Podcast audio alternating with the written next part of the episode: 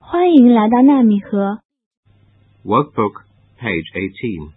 练习部分第十八页， A. Listen and tick.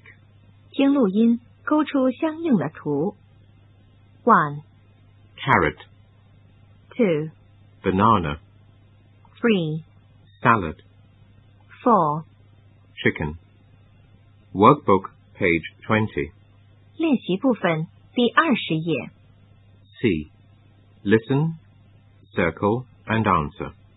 经录音圈出你喜欢的食品，然后回答问题。One, What do you like eating?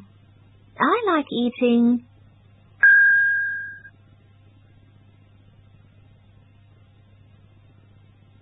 Two, What do you like eating? I like eating.